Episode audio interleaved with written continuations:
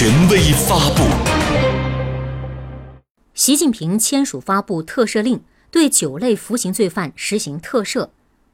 国家主席习近平二十九号签署发布特赦令。根据十三届全国人大常委会第十一次会议二十九日通过的《全国人大常委会关于在中华人民共和国成立七十周年之际对部分服刑罪犯予以特赦的决定》，对九类服刑罪犯实行特赦。根据国家主席特赦令，对依据二零一九年一月一日前人民法院作出的生效判决正在服刑的九类罪犯实行特赦：一是参加过中国人民抗日战争、中国人民解放战争的。二是中华人民共和国成立以后参加过保卫国家主权、安全和领土完整对外作战的；三是中华人民共和国成立以后为国家重大工程建设做过较大贡献，并获得省部级以上劳动模范、先进工作者、五一劳动奖章等荣誉称号的；四是曾系现役军人并获得个人一等功以上奖励的；五是。因防卫过当或者避险过当被判处三年以下有期徒刑，或者剩余刑期在一年以下的；六是年满七十五周岁、身体严重残疾且生活不能自理的；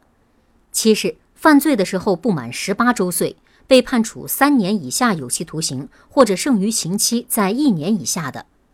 八是丧偶且有未成年子女。或者有身体严重残疾、生活不能自理的子女，确需本人抚养的女性，被判处三年以下有期徒刑，或者剩余刑期在一年以下的；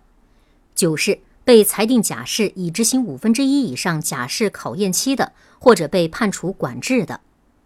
国家主席特赦令同时明确，上述九类对象中具有以下情形之一的，不得特赦：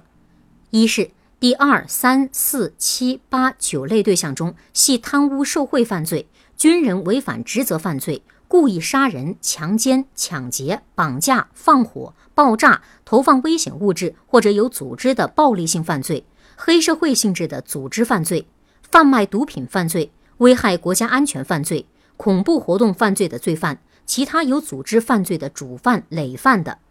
二是。第二、三、四、九类对象中，剩余刑期在十年以上的和仍处于无期徒刑、死刑缓期执行期间的；三是曾经被特赦又因犯罪被判处刑罚的；四是不认罪悔改的；五是经评估具有现实社会危险性的。